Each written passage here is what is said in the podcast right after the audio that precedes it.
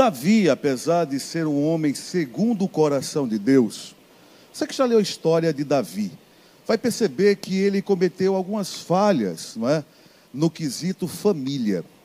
Quando Davi está prestes a morrer, Davi está no leito, ele vai dar um conselho para o seu filho Salomão. Ele vai dizer: Meu filho, seja homem. O que significa? O que, que Davi pensou quando aconselhou seu filho a ser homem?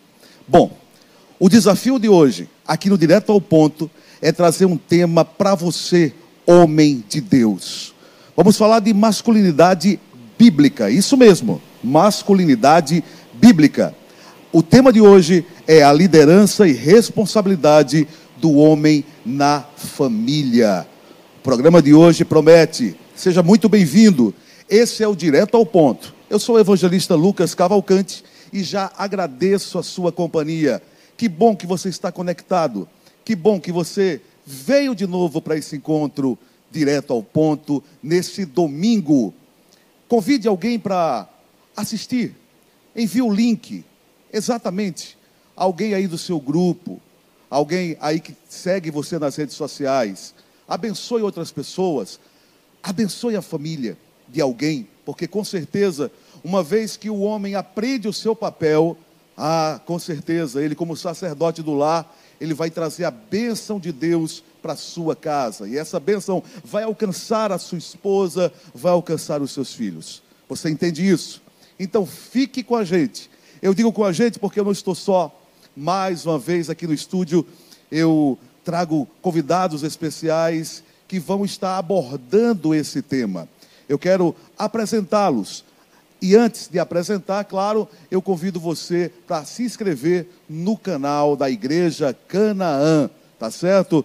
Inscreva-se nesse canal, não é? Que você possa estar aí é, compartilhando, que você possa estar também. Lembra do sininho, né? O sininho, você sabe. Quando você clica ali no sininho, você vai estar acompanhando todas as novidades desse canal. Inclusive, você vai acompanhar ao vivo os cultos direto aqui da Igreja Canaã, que fica em Boa Viagem, na rua Barão de Souza Leão, 1120, Boa Viagem, próximo ao canal. Culto na quarta-feira, às sete e meia da noite, e no domingo, nove da manhã e seis da noite, o nosso querido é, o nosso querido pastor Ezequias Bezerra está aguardando você, tá bom? Vamos lá então apresentar os convidados desse domingo, começando com o pastor Odailson Chaves Monteiro, pastor da Igreja Congregacional em Piedade, ele que, além de pastor, é bacharel em teologia, graduado pela STEC, Seminário Teológico Evangélico Congregacional, e também pela FATIM, Faculdade de Teologia Integrada e pós-graduado em Psicopedagogia pela FATIM. Seja muito bem-vindo, pastor Adailson, é um prazer tê-lo aqui no Direto ao Ponto. É um prazer estar aqui com os irmãos, participando desse momento especial com o evangelista Lucas e nossos telespectadores e poder partilhar com os irmãos essa, esse tema, não é? Que é um tema que é muito deve ser muito presente para nós no tempo que a gente está vivendo, dessa falta de identidade, dessa masculinidade, desse papel do homem na família, e é muito importante ser abordado esse assunto. Então, é um prazer nosso. Maravilha. Também estamos recebendo aqui o presbítero, quase pastor, da Igreja Congregacional em Piedade, o Marcos Guilherme de Oliveira, que é teólogo formado pela, pela STPN pelo STPN, o Seminário Teológico Pentecostal do Nordeste, e formado em matemática pela UPE. Seja muito bem-vindo, presbítero Marcos Guilherme. Boa noite, a graça e a paz do Senhor Jesus. É, para nós é uma alegria né, desfrutar desse momento tão especial, gracioso. E rogamos ao Senhor que nós possamos ser conduzidos por Ele e que a igreja do Senhor possa ser edificada e esse tema possa ser abordado de uma maneira clara e que possamos é, desfrutar desse momento com muita graça de Deus no coração. Prazer para nós. Eu acredito que as igrejas que têm aquele famoso grupo de homens, não é? é falam, não é? Pincelam sobre esse tema, porque a ideia é preparar homens realmente que eh, tenha um cuidado em relação ao seu caráter, em relação a, ao seu exemplo. E hoje no programa a gente vai entrar, talvez, com mais profundidade nesse tema. E, inclusive, o tema, eh, o tema de hoje, o nosso querido presbítero Marcos Guilherme, não é? É na verdade, ele foi uma dissertação que ele escolheu falar sobre esse tema, não é? E a gente vai trazer um pouquinho do que ele estudou, do que ele desenvolveu, e vai ser, acredito eu, maravilhoso, principalmente para você, homem que está assistindo agora o Direto ao Ponto. Começando então, é, presbítero Marcos Guilherme, por que, que o senhor resolveu desenvolver esse tema, uma abordagem teológica quanto ao papel e a responsabilidade do homem na família do pacto? Olha só, Lucas, é, é, tratar de masculinidade, masculinidade, bíblica nos nossos dias, eu acredito que, que é algo desafiador. Né? Mas, ao mesmo tempo, eu acho, eu vejo uma necessidade muito grande né, no meio dessa temática ser abordada no povo de Deus. E aí eu sempre busquei esse, esse sempre tive esse desejo no coração, não é, de, de dentro da, da, da linha escriturística, é, buscar esse padrão bíblico, não é, que a escritura traz para nós, acerca do que é um homem bíblico. Né? O que é que a Escritura trata acerca é, de como o homem deve se portar no casamento, né, no seu relacionamento matrimonial, bem como na, na, relação com seus filhos. Qual é o padrão bíblico? Isso é, perseguia a minha mente de maneira muito veemente e nós sempre buscamos né, é, é, buscar esse padrão bíblico dentro das Escrituras. Então, essa foi a minha primeira motivação. E a segunda motivação, ela, ela se deu em torno do campo experiencial, né, pelo fato de vivenciarmos é, na Igreja do Senhor, termos a oportunidade de acompanharmos famílias, casais, né, e que vivenciavam seus conflitos nos lares, vivenciavam as suas dificuldades no seu casamento, e dentro da, da, de uma, uma, uma, perspectiva pastoral, né, vamos dizer assim, nós percebíamos uma fragilidade muito grande na assunção dessa responsabilidade do homem é, na, na, quando ele deveria assumir as suas atribuições no casamento, é, buscar esse padrão bíblico, e aí nós percebíamos essa fragilidade é, na ação dos homens, tanto no seu relacionamento conjugal, como é, na sua relação com seus filhos. E isso trouxe, assim, dentro do que a gente observava no campo da experiência, isso trouxe bastante transtornos né, é, na comunhão da comunidade familiar. Adão, pastor Dailson, Adão é, não era pai ainda, era apenas marido. E aí veio a queda. Ele recebeu uma recomendação do Senhor muito clara de não, desobede não, de não desobedecer, de não comer do fruto. Não é? É? e de repente, Eva é iludida pela, pela serpente, enfim, e Adão termina comendo também do fruto. Então, a, a gente pode perceber que Adão falhou no seu papel, né? Sim, claro. Adão falha no seu papel. Inclusive, essa, essa falha, essa causa, é que trouxe essa desordem que acontece nos dias de hoje. Né? Inclusive, nesse papel de assumir a sua responsabilidade, porque é aquela, é aquela coisa do, da sua responsabilidade afetar a, a, aquilo que se dava na própria relação, dele não assumir a sua responsabilidade como marido em orientar a sua esposa, porque como nós estávamos conversando, falando, a, a ideia de que ele estava presente no momento que a sua esposa caiu, a Eva caiu, e dele não interferir naquele momento, não participar, não ensinar, não, não ajudar a sua esposa à, obediência, né? Então, ele falha. Quando se trata dessa masculinidade é, real, sacerdotal, pactual, ele assume a responsabilidade de discipular, de ensinar a sua esposa, de conduzir a sua família a Deus, de conduzir a sua família à obediência, de conduzir a sua família aquilo que é correto, aquilo que é certo, né?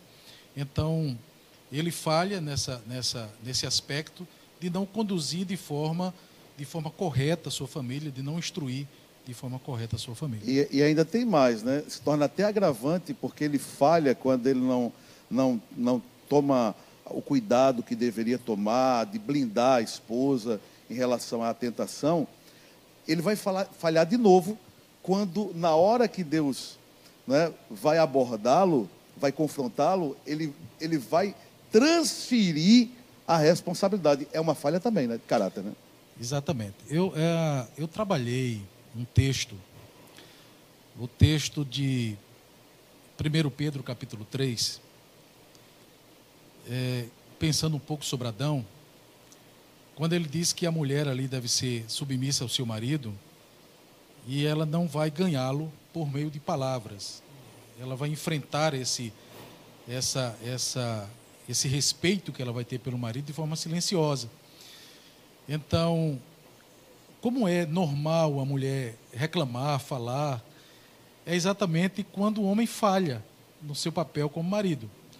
Então, quando o homem não ocupa o seu espaço, ele não supre a sua mulher dentro daquilo que Pedro mesmo fala no versículo 7, que o marido deve é, tratar a sua mulher com dignidade, no convívio do lar, com sabedoria e tal. Então, quando o homem falha nesse papel, né, quando falha no seu papel de marido, de daquele que supre, que ajuda a sua mulher, certamente a, a, a sua mulher também vai falhar no papel dela. Então, se Adão falhou no seu papel de marido, de não ajudá-la a compreender a vontade de Deus, de não ser um marido que, que, dentro da sua responsabilidade, conduz a sua esposa, ela vai falhar também no papel dela. O interessante, é, pastor, presbítero, presbítero Marcos Guilherme, é que alguma, alguns homens diz, dizem assim: ah, eu tenho raiva de Adão, porque se eu, for, se eu fosse Adão, eu não teria caído no mesmo erro que ele. Uhum. Eu não teria. Tem gente que bate no peito e diz que não cairia. Mas é interessante que a mesma falha que, que Adão cometeu lá, em relação à responsabilidade, à masculinidade bíblica, a, a, a, questão dele cuidar da sua família, de transferir responsabilidade, parece que é o mesmo filme que acontece hoje, né, né presbítero? Mesmo Exatamente. Filme. Exatamente, Lucas. Só muda os atores. Só muda os atores. E é por isso que nós, é, dentro desse panorama bíblico, nós enxergamos Adão como nosso representante federativo. é? Ele é ali a representação da humanidade diante de Deus. Então, quando ele cai, todos nós caímos com ele. Então, é essa, essa, esse pensamento de que se eu estivesse lá eu não cairia, ele é equivocado dentro da perspectiva bíblica, porque se um de nós estivéssemos lá, nós faríamos a mesma coisa que Adão. Agora, o nosso tema também tem, tem muito de teologia aqui, viu? Você vai aprender, você que não, não fez teologia, como eu, eu ainda não fiz teologia, acho muito importante, né? É, espero fazer um dia. Então, vai ter as pinceladas aqui teológicas. Por exemplo, é, presbítero, fale um pouco da teologia do pacto. O que é a teologia do pacto e por que ela é importante? Sim. Veja só, Lucas, a teologia do pacto, ela por mais que não tenha essa, essa, vamos dizer, esse conhecimento tão amplo, né, na parte no campo cristão, mas é uma teologia, muito antiga já. Né? Ela, é, ela vem sendo abordada desde o século IV, quando a gente observa ali a, a pessoa do teólogo Agostinho de Hipona, é, na sua obra muito conhecida, Cidade de Deus, o próprio Agostinho ele trata da teologia do pacto. Né? Outros teólogos ali do tempo da Reforma, como João Calvino, né? é, nas Institutas, no seu quarto livro. João Calvino também aborda essa perspectiva pactual. É, outros autores que vieram mais à frente. E nos nossos dias ela tem ganhado campo, Lucas, a teologia pactual. Né? E ela trata de uma, de uma questão muito importante dentro do nosso relacionamento com Deus. Porque quando a gente observa né, essa, essa questão da definição da teologia pactual, nós precisamos entender que ela traz uma segurança no nosso relacionamento com Deus, entendendo que Deus ele pactuou com o seu povo, né, que existe um pacto de Deus que foi estabelecido por Ele. Esse pacto ele tem uma perspectiva eterna, né, foi realizado na, na eternidade, mas esse pacto também ele se deu na história. Né? Então Deus fez esse, um pacto com o seu povo, onde Ele disse que Ele seria o Deus do seu povo e Ele teria um povo para si. Ele pro, faz promessas a esse povo e esse povo deve caminhar nessa, nessa segurança de que Deus realizou esse pacto e ele não volta atrás. Agora, é, pastor Odailson, é, a gente vai ver, tem três ícones ali, Abraão, Isaac e Jacó, né? Três ícones de Deus, né? Deus de Abraão, Deus de Isaac, Deus de Jacó. A gente vai ver que na família é, eles vão falhar né, de alguma forma. A gente vai a Abraão, Abraão recebe uma influência de Sara, termina não aguardando o tempo da promessa, e aí vai, vai vir Ismael, que não tem nada a ver com a história, mas que vai gerar problemas até hoje no Oriente Médio, os filhos de Ismael, os filhos de Isaac, né? É, a gente vai ver que Isaac, por sua vez, na criação dos filhos, vai ter uma preferência por, por um em detrimento do outro, e vai causar um problema ali também.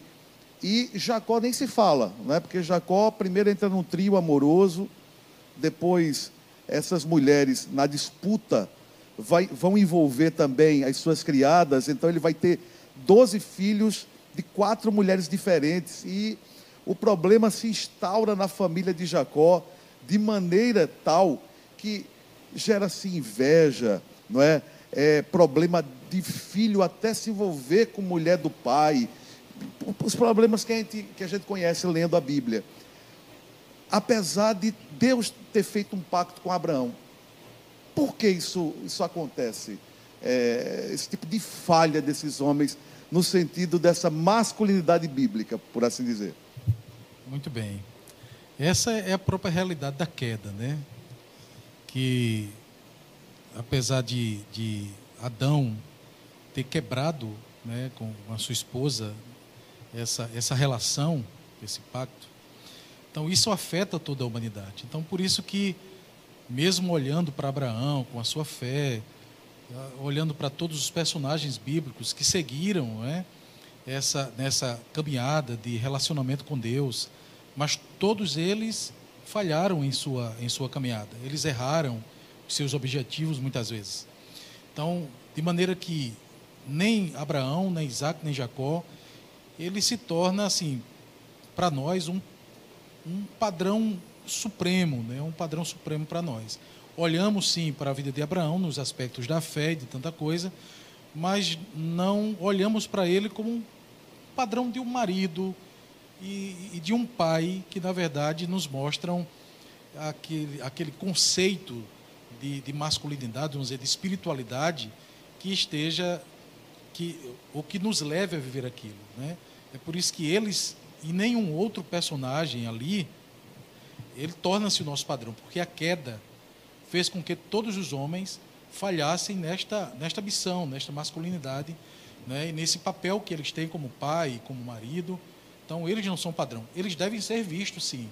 Existem coisas positivas em Abraão, mas ele não se torna o nosso padrão, vamos dizer, pactual, né, de forma geral. E quem é o padrão pactual do homem pactual presbítero. É, veja só, Lucas, é, quando nós olhamos para a Escritura Sagrada, é, nesse, nesse ambiente né, que a gente chama na teologia de pré-lapsariano, ou seja, antes do lapso, antes da queda, né, nós vemos Adão com esse, como esse padrão. Né? Ali nesse cenário pré-lapsariano, antes da queda, né, antes de Adão cair, o capítulo 1 e 2 de Gênesis ele aborda isso de uma maneira muito nítida. Né? Adão ali ele cumpre os seus ofícios pactuais, né? Deus estabelece esse pacto e ele usa ali, vamos dizer, mandatos criacionais para que esse pacto pudesse ser regido, né? pudesse ser desenvolvido e alcançado assim o propósito de Deus. Um, um dos mandatos pactuais né, que Deus estabelece é o mandato espiritual.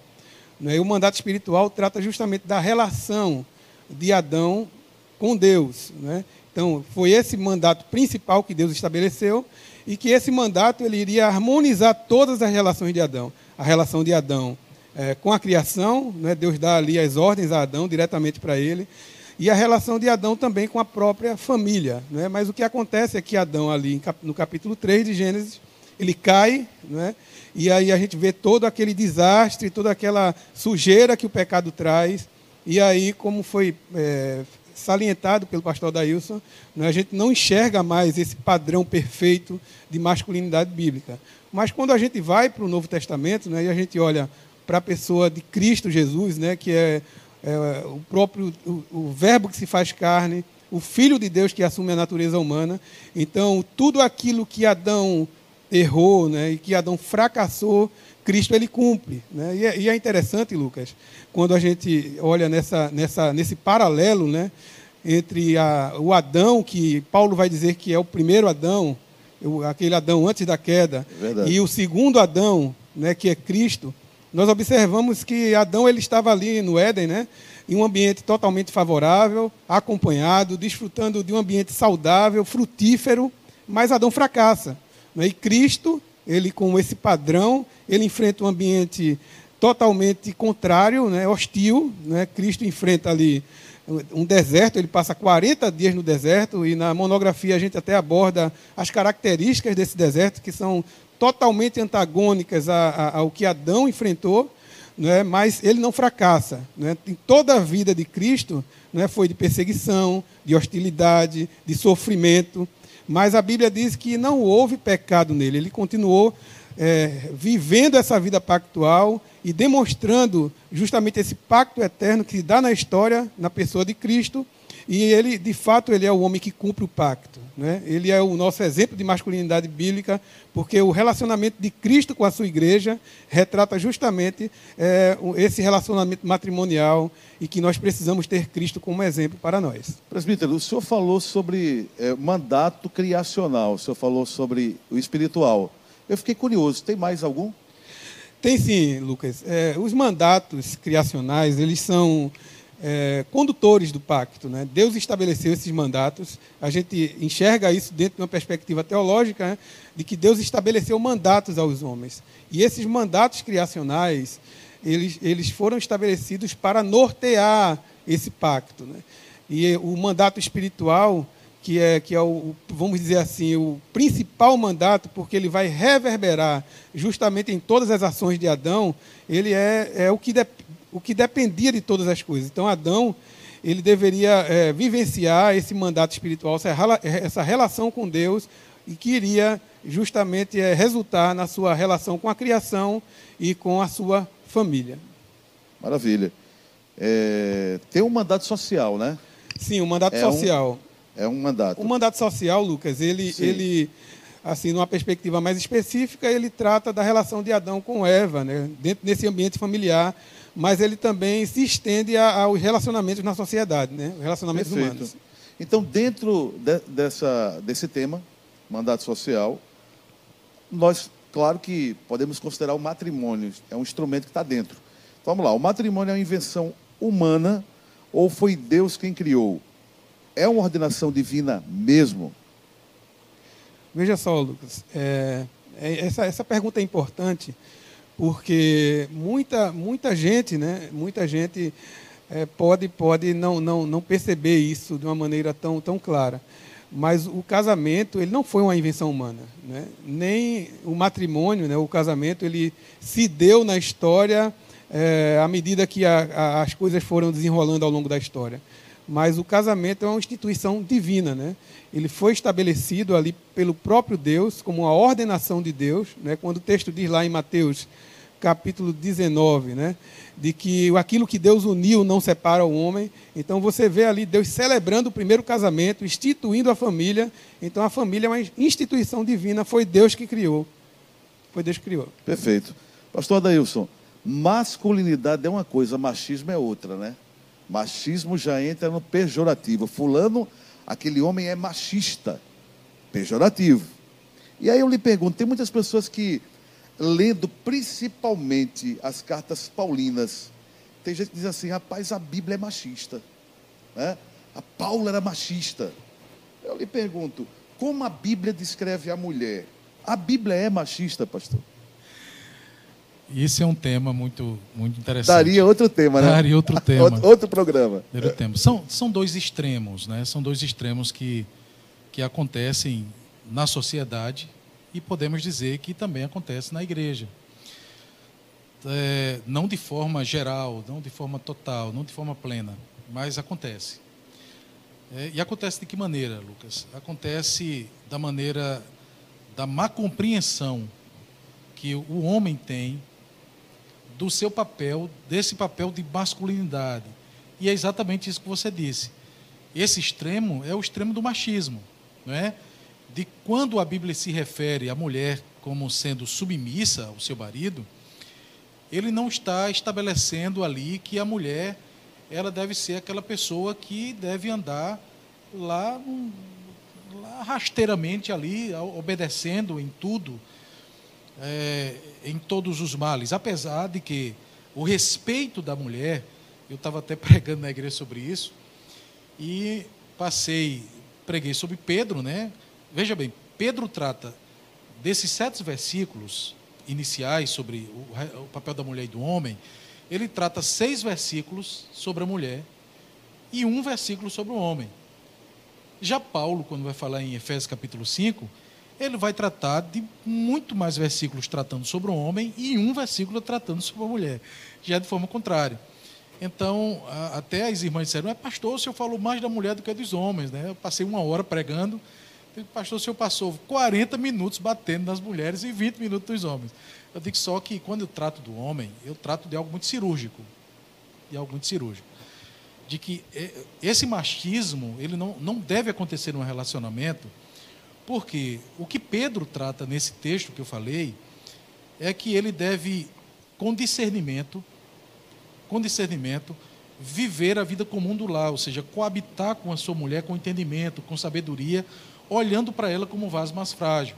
E esse coabitar, é aquela coisa de, de participar como marido dentro de casa, da criação dos filhos, da, da, da do sustento da sua mulher, da, da, da proteção que ele vai trazer à família, da construção do seu lar e não se tornar aquela pessoa assim, eu trabalho e você faz as coisas dentro de casa e você essa responsabilidade é sua. Porque aqui quem manda sou eu. E não, não existe esse padrão. Não é? Ah, quando Cristo vai incluir as mulheres, e olha, e olha que interessante, o feminismo, que é outro extremo, é, mostra que a Bíblia é machista, que o cristianismo é machista, que esse, esse padrão judaico-cristão é um padrão machista. Mas, se você olhar ao longo da história, dentro da própria cultura greco-romana, que as mulheres eram maltratadas, que as mulheres eram não eram inseridas na própria sociedade, porque eles não tinham a mulher como alguém que participava da sociedade. A mulher estava parte da sociedade, não é? Enquanto aqueles que participavam da sociedade eram o homem e o homem de posse. Ele que participava da sociedade. Então, havia um padrão machista. Aí Cristo vem, que você percebe, Lucas, que há uma conversão muito grande de mulheres no tempo de Jesus. Por quê? Verdade. Por que acontece essa conversão? porque aquelas que eram aquelas que eram excluídas pela sociedade é incluída por Cristo. Cristo inclui as mulheres. Cristo traz as mulheres para o centro. Cristo traz as mulheres para a participação. Tanto que ele vai dizer a Pedro, que Pedro vai dizer ali, ele vai dizer que nós devemos tratar as mulheres com sabedoria e discernimento, porque de qual forma elas são participantes da redenção, juntamente, ou seja, o mesmo amor que os homens receberam, as mulheres receberam, a mesma redenção. É interessante o senhor estar falando, pastor, desculpa lhe interromper. Sim. É interessante que, que quando Jesus chega, não só atrai as mulheres é, é, judias, Isso. Né? vai também alcançar as estrangeiras, As porque a gente estrangeiras. vai ver a mulher sino-fenícia, a gente Isso. vai ver a samaritana, a gente, vai, a gente vai ver até a mulher do procurador, Sim. não é que vai servir a Jesus, inclusive com generosidade, ofertando para patrocinar, digamos Isso. assim, o ministério do Senhor Jesus. É incrível realmente como ele insere a mulher, né? Isso é um assunto muito gostoso de tratar, viu? É muito bom Verdade, o verdade. Bom, e assim terminou o primeiro bloco, gente. O tema empolgante hoje aqui. Eu acredito que ao término desse programa, você, homem, já está sendo aí provocado, no bom sentido, confrontado para ser um homem de posicionamento. Não é? Daqui a pouco a gente vai voltar com o segundo bloco, com o pastor Adailson, com o presbítero Marcos. Mas antes, eu quero convidar você, que é um admirador desse programa, desse canal, você que tem assistido o Direto ao Ponto e tem também compartilhado nas suas redes sociais, obrigado por essa parceria. E uma outra forma de você ajudar, não apenas compartilhando o link, é você ofertando, tá? Você ofertando, você enviando a sua ajuda financeira e você pode contribuir através de muitos meios digitais que aparecem agora no seu monitor, na sua tela. Aí você pode utilizar um desses meios digitais para poder estar contribuindo e é, patrocinando o Direto ao Ponto, a fim de que a cada semana o programa tenha mais novidades, esteja mais implementado, porque nós buscamos sempre a excelência. Tem sido bênção para você? Então seja bênção também para os outros. Daqui a pouquinho, enquanto você faz aí a sua oferta, de acordo com o seu coração, de acordo com, com, o impulso do seu coração, é, o mover do seu coração, a gente vai para o intervalo, volta daqui a pouquinho com mais, direto ao ponto, falando hoje sobre masculinidade bíblica. Até já.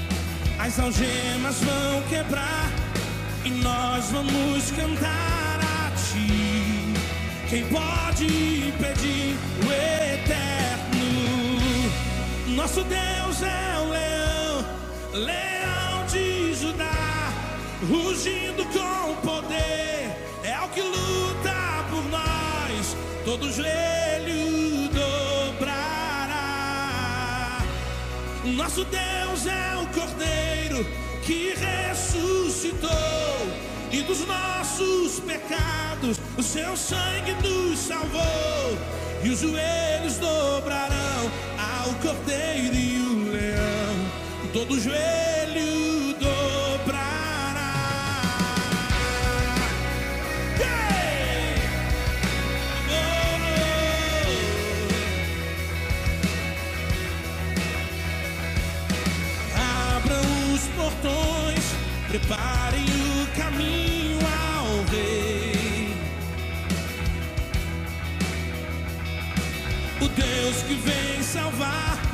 Aqui está pra libertar.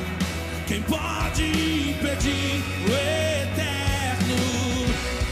Nosso Deus é o leão, leão de Judá, rugindo com poder. É o que luta por nós, todos joelho dobrará. Nosso Deus é o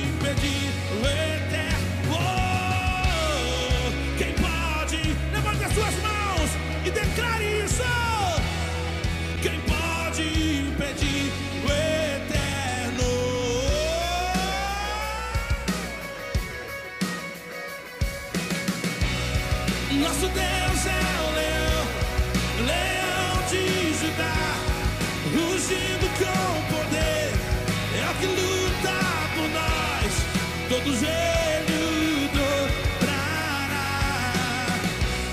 Meu Deus é o Cordeiro que ressuscitou e dos nossos pecados o seu sangue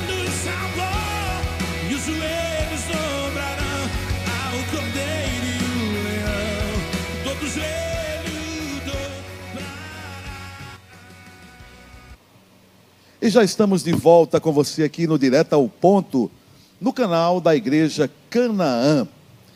Estamos falando sobre masculinidade bíblica nesse domingo. Pastor Adailson, presbítero Marcos Guilherme comigo. E a gente volta nesse segundo bloco, presbítero Marcos. É, claro que existe um objetivo geral, em tratarmos desse tema. Qual é o objetivo geral? O que é que o senhor espera ao final desse segundo bloco?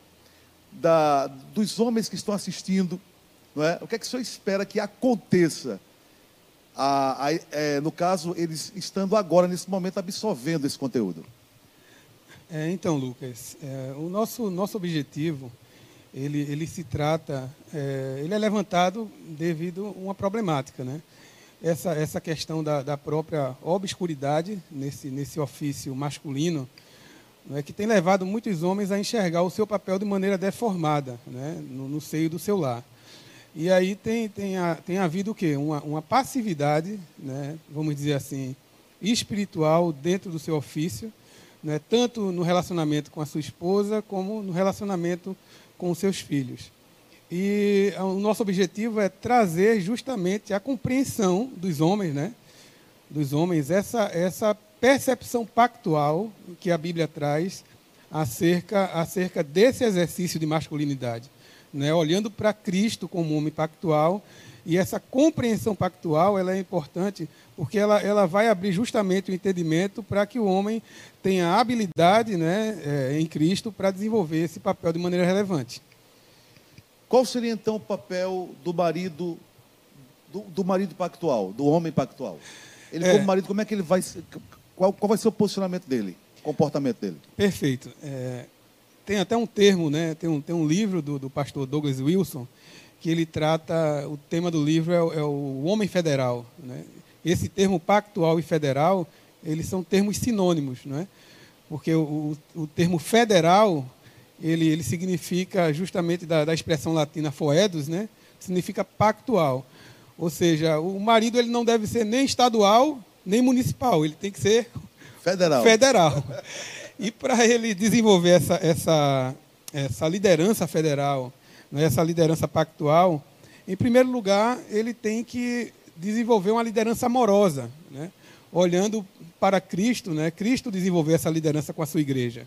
Né? Cristo não, não, não, não desenvolveu uma liderança de maneira impositiva. Né? Cristo não escravizou a igreja. Pelo contrário, ele se deu pela igreja. Efésios capítulo 5, verso 25, o texto vai mostrar que Cristo se sacrificou pela igreja.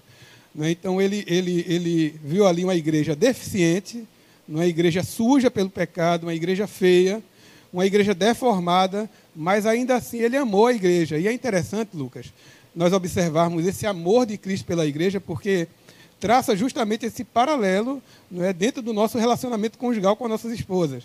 Né? Cristo ele amou a igreja no passado, né? no passado, ou seja, Deus amou o seu povo quando eles eram pecadores, eles estavam sujos, entregue às suas mazelas espirituais.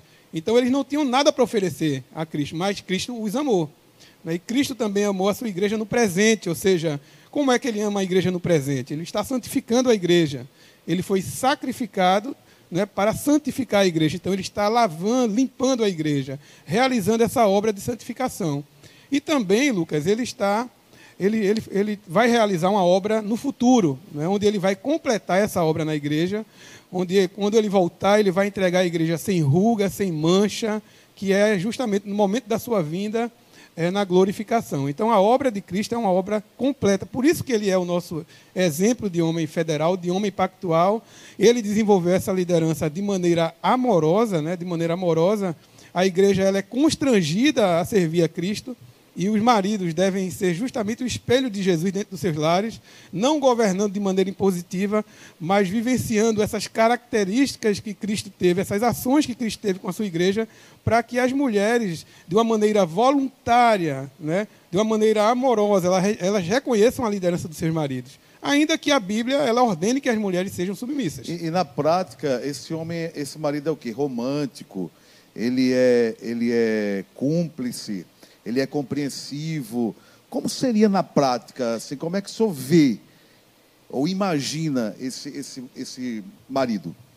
Então, Lucas, é, o, o, afeto, o carinho, né? você vê que Cristo ele tem afeto, amor, carinho pela sua igreja. Né? Cristo trata a sua igreja com afeto. É, essa questão das afeições de Cristo pela igreja, elas são muito claras por nós. Né? O seu, dentro do seu amor está imbuído as afeições, né? esse afeto, mas também a questão da própria santificação. Né? A santificação, a, a obra da santificação que Cristo realizou pela igreja, o, o, deve ser também um espelho né, para nós homens. Os homens devem é, ser instrumentos de santificação na vida da esposa. Como? Ele primeiro ele deve ser o profeta da sua casa. Né? Ele deve ser boca de Deus na sua casa. Ele tem uma responsabilidade espiritual pela vida da sua esposa. Né? Ele, ele deve orar com sua esposa, ele deve discipular sua esposa, ele deve encorajar sua esposa espiritualmente. Né? Então, é, é, é, um, é um, está imbuído várias questões, tanto questões espirituais né, como questões de afeto, de carinho, estão imbuídas. Maravilha. Parece, pastor Adailson, que o Paulo César, do grupo Logos, ele tinha muito isso em mente. Né? É, uma das músicas que eu acho. Tem muitas músicas românticas hoje em dia. É? Nos anos 80, eu, me converti em 88. Poucas eram as músicas românticas, poucas. Mas depois é, houve todo um movimento em relação à, à, composição de músicas românticas.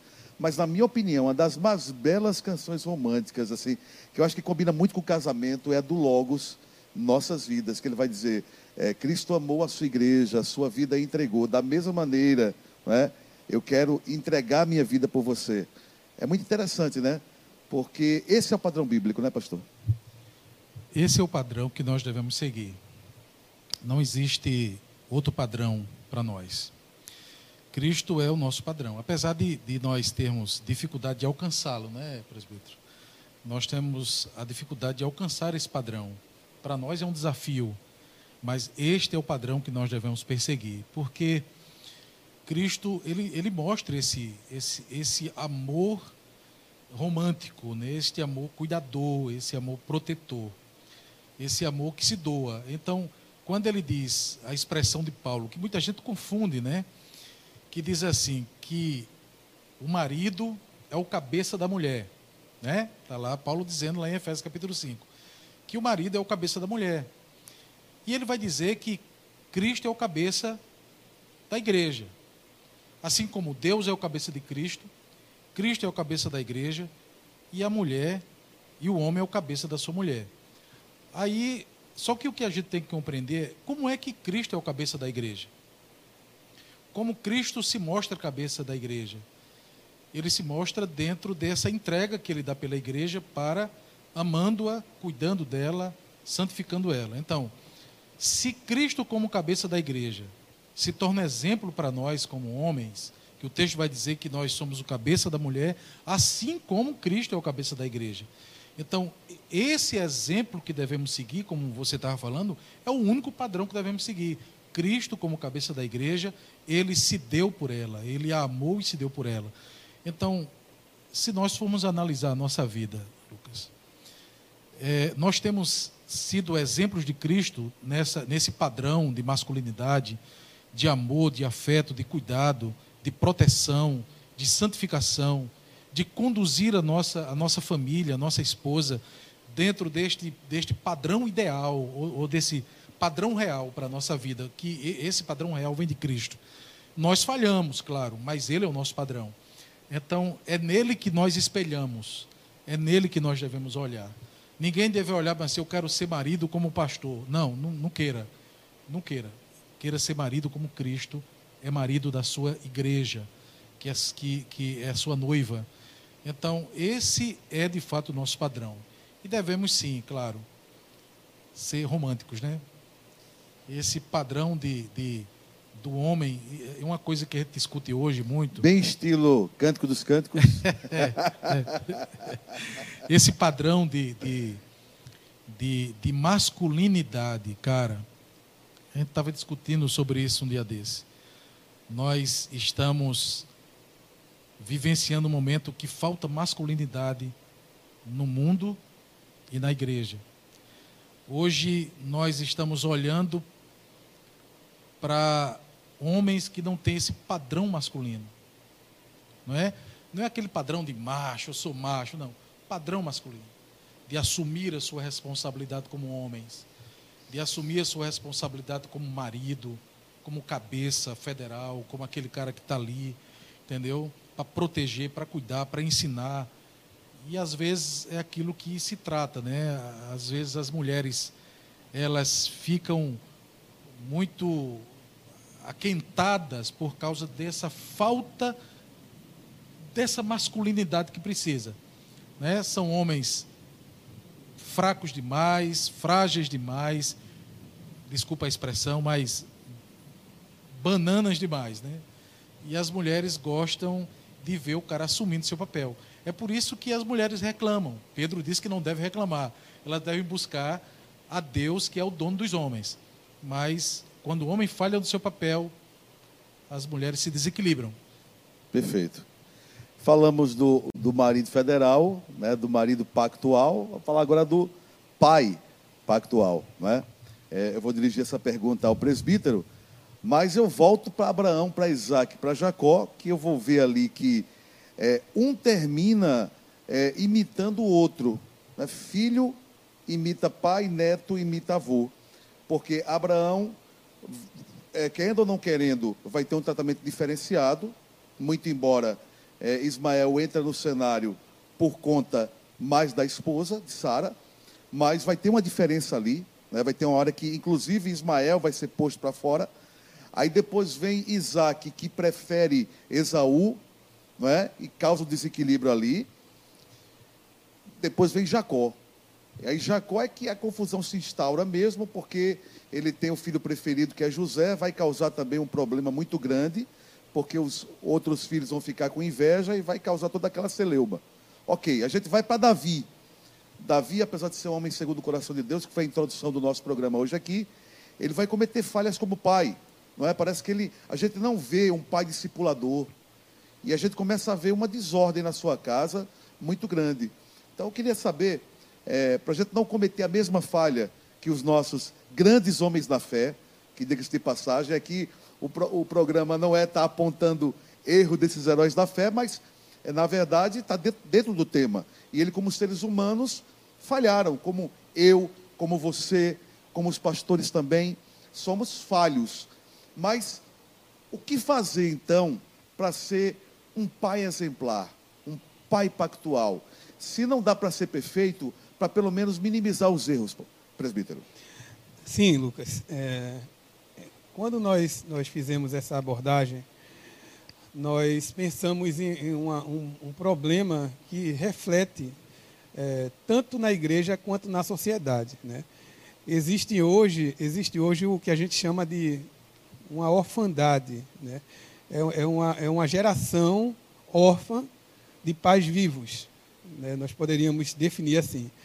Então, são pais que muitas vezes não, não assumem as suas responsabilidades dentro dessa perspectiva pactual bíblica, né? dentro dessa perspectiva bíblica, é, observam pela ótica, como foi pontuado pelo pastor Daílson, de uma virilidade superficial. Bom, eu trabalho a semana toda, eu sou o supridor do lar, não falta nada aqui em casa, é? então tem alimento, tem roupa, os meninos estão supridos, escola está paga, a mulher também, a esposa tem a, a tem aí sua, o seu suprimento material. Essa virilidade superficial também se estende a, a, a, ações, né, dentro dessa masculinidade de que o homem, Lucas, ele é aquele que assume é, o serviço mais pesado da casa. Isso também está imbuído, né, mas vai bem mais além. É, o, que é, o que é que a gente pensa, o que é que a gente trabalha? É que uma liderança, um desenvolvimento de uma liderança pactual no casamento, ela vai resultar numa paternidade federal. Um está atrelado ao outro. Se ele é um bom esposo, se ele é o Cristo da sua casa, se ele desenvolve esse relacionamento pactual com a sua esposa, naturalmente ele vai assumir essa paternidade, essa identidade federal pactual na criação dos filhos. Né?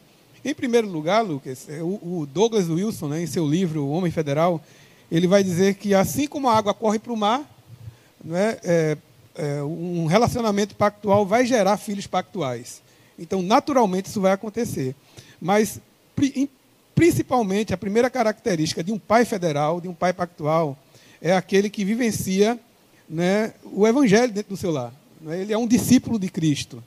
Ele, ele ali ele, ele não apenas fala, ele não apenas prega, mas ele, ele de fato ele vivencia essa realidade do Evangelho em suas ações, em sua palavra, no seu comportamento, no seu relacionamento com a sua esposa, com as pessoas. Então, esse, essa é a primeira característica. Ele vivencia as verdades do Evangelho. Em segundo lugar, Lucas, ele, ele incute, né? Deuteronômio capítulo 6, uh, ah, o autor lá, Moisés, ele vai orientar a comunidade de Israel a incutir os mandamentos do Senhor eh, na vida dos filhos, na mente dos filhos. Então, ele ensina aos seus filhos, não de uma maneira acadêmica apenas, mas ele ensina aos seus filhos, e o livro de Deuteronômio é interessante, é, é, queridos ouvintes que nos, que nos ouvem, e Lucas, por quê? O que é que ele vai tratar? Ele vai tratar não só de uma maneira acadêmica de ensinar os nossos filhos, mas sim de ensinar na caminhada, no sentar, no levantar, no deitar, é? no caminho. Então, é, é, Deuteronômio ele orienta para que nós olhemos para, enxerguemos a vida, né, a criação dos nossos filhos nesse âmbito da, da, da vida, como é, oportunidade de Deus para ensinar o Evangelho, para incutir os mandamentos do Senhor na, no coração dos nossos filhos. Em terceiro lugar, eu queria pontuar com relação a, a essa responsabilidade é, paternal, né, para que o homem desenvolva esse papel, é um texto que tem lá, Lucas, em Efésios capítulo 6. Esse texto é interessante, ele é definitivo e ele é muito direto acerca dessa responsabilidade do homem né, na, na, na no âmbito da, da criação dos filhos. Por quê? Efésios capítulo 6, verso 1, o texto vai dizer que os filhos devem obedecer a vossos pais no Senhor. O texto ali, pais, ele é o termo gonês no grego, né? que ali é o plural de pais, é pai e mãe. Então, quando Paulo orienta para que os filhos eles obedeçam aos seus pais no Senhor, Paulo está falando para o pai e para a mãe. Quando vai para o versículo 4, e Paulo orienta, né, vós pais, não provoqueis a ira dos vossos filhos, mas criai-vos na demonstração e na disciplina do Senhor. O termo pai ali, no versículo 4, é pater. É um termo exclusivamente direcionado ao público masculino. É? Então, Paulo ali ele pega pesado com os homens ele traz essa responsabilidade, ele direciona aos homens justamente essa responsabilidade é, maior, vamos dizer assim, né, de que o pai ele é responsável sim pela educação cristã dentro do seu lar, pelas questões emocionais, psicológicas, para criar os filhos na disciplina e na demonstração do Senhor. Perfeito. Agora, pastor Adailson, parece que nesse padrão aí, parece que entendeu muito bem o que seria um homem, um pai pactual, um marido pactual, é, que, é, que é, inclusive é um personagem que eu admiro muito na Bíblia. Inclusive, na última quarta-feira, o senhor pregou no livro dele, Josué. Porque Josué, quando vai admoestar, quando vai é, aconselhar o povo de Israel, ele vai dizer: olha, vocês têm que ter um posicionamento. Se vocês quiserem se desviar, é com vocês. Agora, eu e minha casa serviremos ao Senhor. Parece que essa declaração é de alguém que entende realmente qual é o papel do homem na família, né, pastor? Exato. Ah, olhando para Josué, a gente vê exatamente essa, essa mesma figura que o presbítero Guilherme estava dizendo sobre que essa criação de filhos ou da sua família na condução, ela deve ser dentro de, de um padrão que antes ela não é ensinada academicamente. Não é algo que eu vou dizer, não, meu filho é, é algo vivenciado. Então, é, é, o padrão do exemplo. O que, o que Josué faz é conduzir a sua família dentro desta mesma convicção de vivência. Ele vivencia este, este pacto né, e é decidido a conduzir definitivamente a sua casa, a sua família é, diante do Senhor. E você não assume uma, uma, uma, vamos dizer assim, um padrão de omissão, não é? Porque infelizmente e, é, existem pais e maridos omissos na sua na sua condução do lar. A omissão na criação dos filhos, eles terceirizam esta criação e este ensino para que a igreja faça isso e ele não cumpra este papel dentro de casa. Veja bem, e eles também terceirizam a, o discipulado da sua mulher espera que os pastores ensinem como é que a mulher deve ser, e ele mesmo não santifica a sua mulher dentro desse ensino. Agora veja a atitude de, de, de, de, Josué. Josué, ele não terceiriza, ele assume a responsabilidade. Dizendo, vocês têm que tomar uma decisão. Ele fala pela família, ele diz, eu Fala- e minha casa serviremos Isso. ao Senhor. Ele responde pela sua casa. Mas ele não responde de forma superficial. Ele responde na condução e no ensino da lei do Senhor. Ele diz, eu e minha casa serviremos ao Senhor. Ou seja, aquele primeiro capítulo que o senhor pregou aqui na Canaã, quarta-feira, aquela recomendação do Senhor, porque Deus o motivou lá atrás. Ele não apenas assume o posicionamento como líder, porque ele entra na terra prometida, foi uma tarefa difícil para ele. Ele entra, toma posse da terra, e além de ser aprovado como líder, ele é aprovado como líder também na sua família. Não apenas líder, vamos dizer assim, é, fora, ele é líder dentro. E, e esse, e esse é um grande problema. Que às vezes a gente assume o papel de conduzir o povo e não conduzimos a nossa casa. Né? Tem conduzimos a- sucesso lá fora, mas em casa é né? fracassado. Já diz um pensador que nenhum sucesso ele justifica o fracasso do nosso lar. Então, é, Josué, ele, ele não tinha somente o desafio de conduzir o povo. Olha, olha que, que, que coisa interessante. Ele não assume somente o desafio de conduzir um- um- um- uma grande multidão, um povo muito grande, de, de corações duros, difíceis, desobedientes. Mas o Senhor diz que ele deve ensinar a lei do Senhor àquele povo. Deve conduzir aquele povo dentro deste padrão, ensinar, incutir ali e, e conduzir o povo a esta meditação. Mas ele não esquece da família. A família está dentro desse povo. A família deve ser conduzida da mesma forma É muito forte. né? A família deve ser conduzida. Quer dizer, a família não é, não é algo que está à parte. Não, a família está dentro deste mesmo padrão, porque ele falharia se ele conseguisse conduzir o povo à terra, mas a família estava sendo negligenciada do ensino. Então, antes de nós ensinarmos lá dentro, nós, lá dentro da igreja, ou no trabalho, onde a gente estiver, porque talvez no trabalho a gente seja o grande marido, não é? Talvez no, na, no, aonde a gente estiver, na igreja, nas nossas relações, fora da, da nossa, do âmbito do lar, nós sejamos o- aquele pai que é, é um padrão, né? Alguém diz, poxa, como você é um bom pai, né? Como você é um bom marido, o cara faz tudo pela mulher.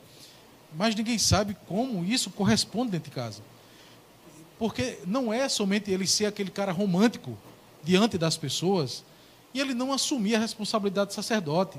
Porque o marido não é somente aquele que, que responde romanticamente, mas é aquele que assume a sua responsabilidade como sacerdote, como bem frisou o presbítero Guilherme, com relação ao discipulado, ao ensino, a, a- a ensinar a sua família. Então, Josué, ele cumpre esse papel de conduzir o povo e conduzir a sua família na observação da lei do Senhor.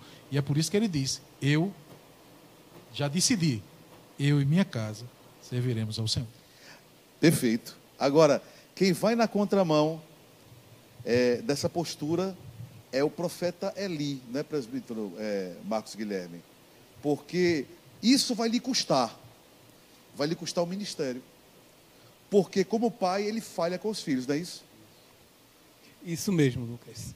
É, e trazendo para os nossos dias, né, o, o que é que acontece, Lucas? Nós, e- e- esse, esse alto padrão que nos é exigido, né, é, é exigido um alto padrão.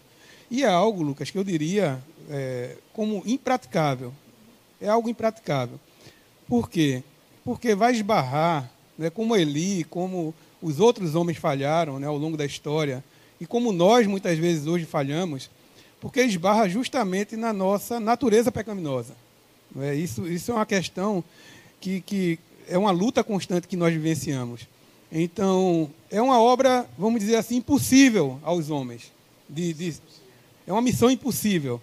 E como é que, que os homens devem, devem, devem se portar né, para que eles alcancem esse objetivo? É isso que eu lhe perguntar. Porque se o senhor falar que é impossível, que é impraticável, então vamos terminar o programa por aqui, que ele vai continuar do mesmo jeito. Exatamente. Ah, Tem Mas como chegar A lá? mensagem de esperança vinha agora, né? tá certo.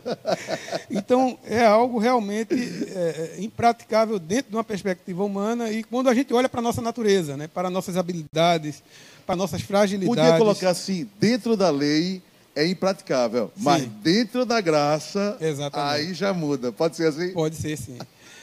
Então, é, é, um, é um padrão muito alto, né? Você amar a esposa como Cristo amou a igreja. Olha o nível de. Olha o padrão de amor. É, é um verdade. padrão altíssimo.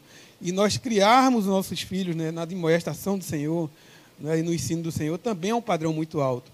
Mas eu, eu me reporto aqui, Lucas, também a um, um texto do Jay Adams, um livro antigo, de 20 anos atrás, eu até usei também na monografia, eu trouxe um texto, um trecho desse livro. E o Jay Adams ele, ele vai trazer um conselho aos homens dentro desse panorama, né? É Lar Cristão, o nome do, do, do livro. E ele diz, olha, e essa, essa mensagem é para você, homem, né, que está vivenciando essa luta e que nós todos vivenciamos, né, esse, esse, esse conflito interno, essa dificuldade de vivermos isso na realidade. E veja o conselho aqui do, do pastor Jay Adams. Ele diz que a tarefa ela é grande demais para seres humanos pecaminosos e fracos como nós. De Adams diz que nós somos incapazes para cumprir esse mandamento. Somente à medida que o Espírito de Deus operar em nossas vidas, nós poderemos nos aproximar de uma liderança amorosa, né, de uma liderança pactual que nós estamos trabalhando, que o Senhor exerce sobre a sua igreja. No entanto, homem, você que me escuta nesta noite, é, você não deve almejar qualquer coisa inferior a isso, tanto para o relacionamento com a sua esposa, como para o relacionamento com os filhos. Então, é aquele, é aquele contexto espiritual lá de Efésios capítulo 5, quando Paulo diz: Não vos embriagueis com vinho, no qual há dissolução, né? mas enchei-vos do espírito. E aí a gente cabe uma perguntinha: como podemos nos encher do espírito? E Paulo fala em um contexto ali de relacional dentro da igreja, dentro da sociedade, e depois do versículo 22 ao 33, Paulo vai trabalhar justamente esse contexto familiar, não é que só é possível numa vida cheia do Espírito Santo, plena no Espírito. Pastor Adailson, é, perfeito, presbítero. É, o tão sonhado lar feliz, eu tenho uma família feliz, está diretamente ligado ao que a gente está falando aqui hoje? Sim, a gente sempre diz assim, que não existe um lar perfeito. Não é? Nós não podemos dizer, meu lar é perfeito. Mas é, alcançar essa felicidade, essa harmonia.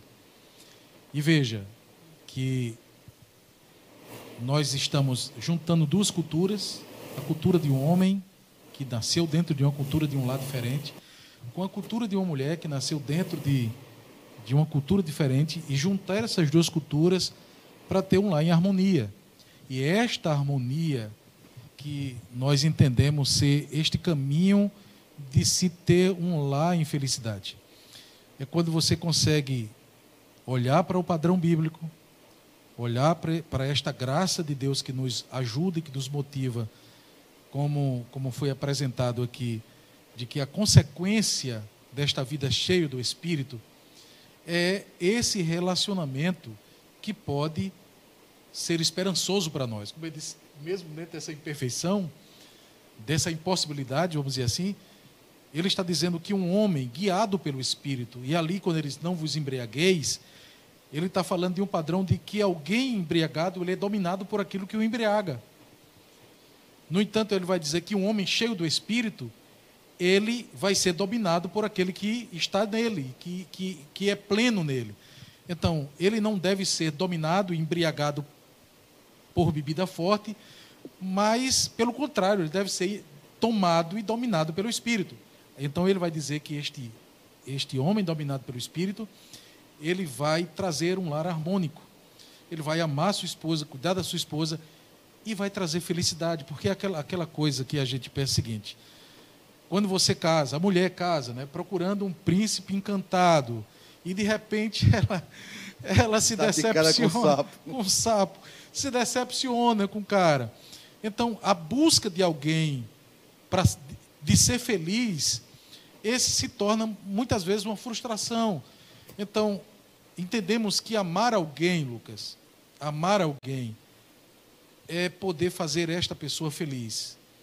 Então, é totalmente o contrário. Não, não é eu buscar minha felicidade, é eu amar alguém e este amor vai descambar em buscar a felicidade dessa pessoa.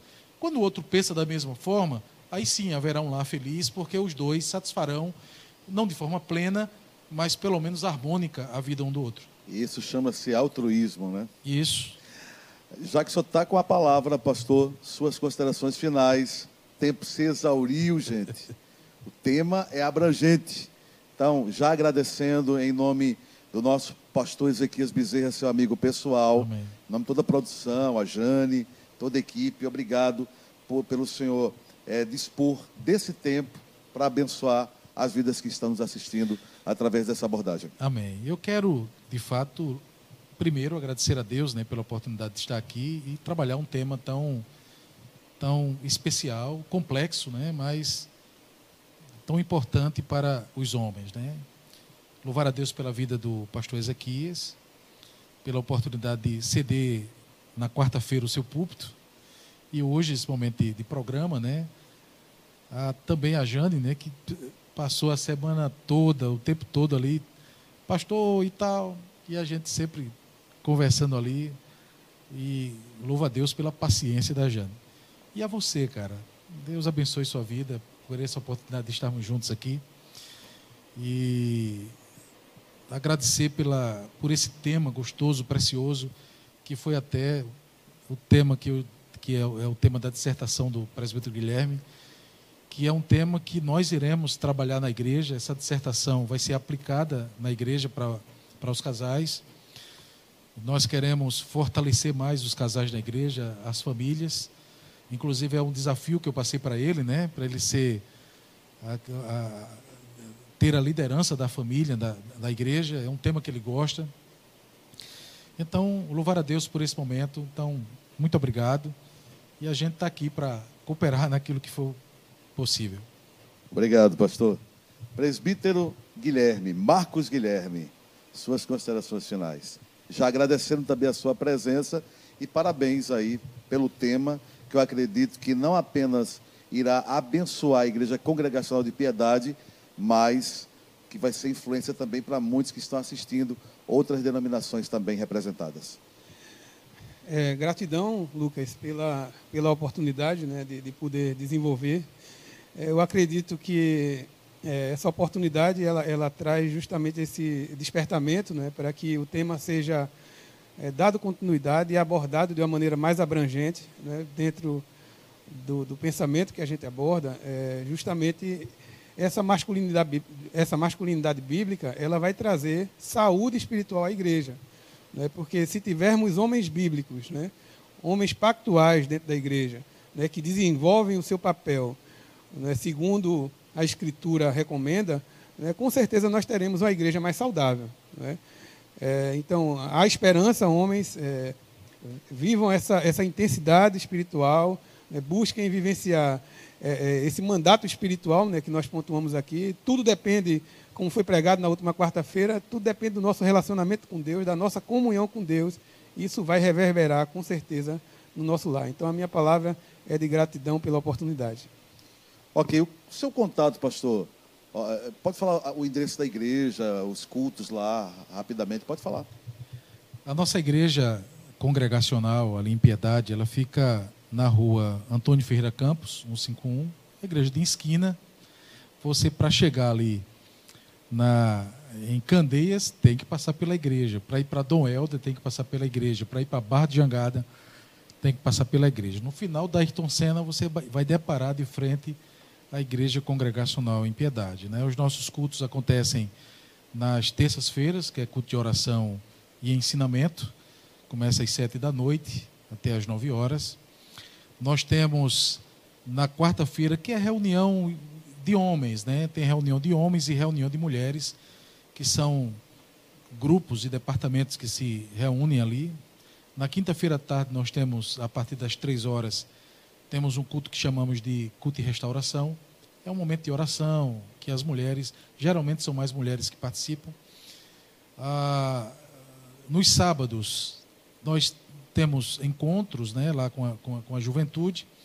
Temos a escola bíblica dominical, 10 horas da manhã é, até 11h30, e o culto da noite, que começa às 18h30, que é o culto do Senhor. Estamos ali celebrando a Deus e você é nosso convidado a participar conosco. Né? O, o meu telefone, meu telefone é da Paraíba. Eu sou paraibano, né? Eu sou paraibano, moro aqui há 16 anos e meio. De João Pessoa, não? Eu sou de um lugar mais distante. Eu morei em João Pessoa. Morei em João Pessoa. Conheço né? a Paraíba. Eu sou de Ingá, conhecido como Ingá do Bacamarte, né? Cidade de Caba Macho. Aí tá certo. Ingá do Bacamarte. Tem masculinidade. É, masculino. fica ali pertinho de Campina Grande. Fica 40, Perfeito. 39 quilômetros de Campina Grande. Perfeito. A 100 quilômetros da capital. 98 mais. E Seu estou, contato. estou morando aqui há 16 anos e meio, pastor da igreja Já é congregacional. pernambucano. É Pernambucano. Pernambucano. Vou trocar o sangue da Paraíba, rapaz, o negócio é difícil. Meu contato é 83, ainda permanece, 9995 2565. Inclusive a igreja ficou muito bonita, viu? Acho que há um ou dois anos atrás teve uma reforma lá, né? Teve, Ficou há sete bonito. anos atrás tivemos a primeira.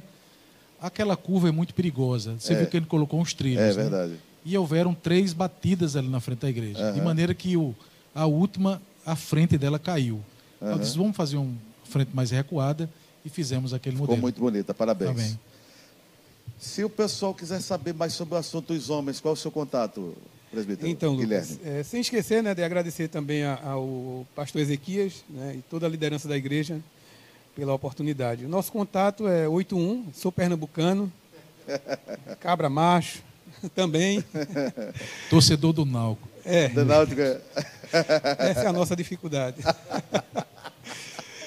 Então, irmãos, nosso, nosso contato é 81 é 99829 0263. Então, contem conosco, né, estamos aí disponíveis. Perfeito. Obrigado. Estamos chegando ao final. Eu comecei o programa falando sobre o conselho de Davi para Salomão seja homem. Tem um filme, é, O Resgate do Soldado Ryan. E o filme, o enredo do filme, é de um, um soldado que é de uma família que tem outros irmãos que morrem na guerra e esse é o único que sobrevive e o- os Estados Unidos querem resgatar esse, esse soldado para entregá-lo para sua mãe. E aí há todo um trabalho de um exército para resgatar esse soldado, o Ryan.